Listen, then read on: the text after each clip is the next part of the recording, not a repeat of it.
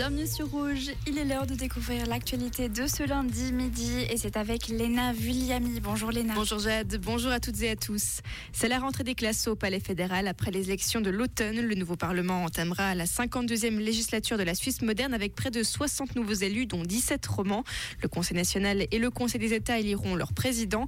Et le hasard du tournus met balle sous les feux de la rampe avec Eric Nussbaumer au national et Eva Herzog aux États. Les premiers stages découragent 34% des étudiants en médecine. Ces doutes résultent principalement d'inquiétudes quant aux conditions de travail attendues. C'est ce que révèle la dernière enquête de l'Association suisse des étudiantes et étudiants en médecine, à laquelle ont participé quelques 2300 personnes.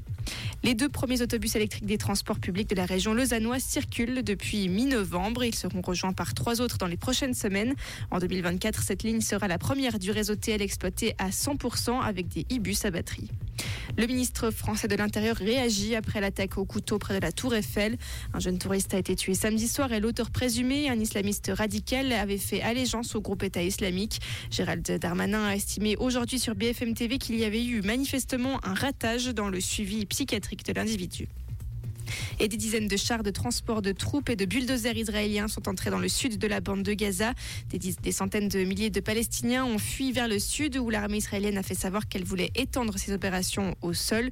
Ceci pour y éliminer les responsables du Hamas et ses infrastructures. Merci Léna. Le retour de l'actualité sur Rouge, c'est à 17h.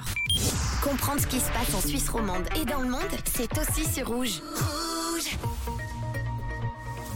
On peut le voir en ce moment, il neige un petit peu partout en Suisse romande et ça devrait continuer, voire même s'accentuer cet après-midi. Il y aura ensuite une petite pause et ça devrait reprendre en soirée et cette nuit avec cette fois-ci un petit peu plus de pluie et une journée couverte, hein, on l'aura compris, avec un vent assez fort mais principalement dans la région du Nord Vaudois avec 60 km h de vent en moyenne et des températures de décembre, 1 degré à Bière et Yverdon, à Genève un beau 3 degrés et dans la région de Lausanne ainsi qu'à Mou ou encore à Blonay ou au Point, la vallée de Joux.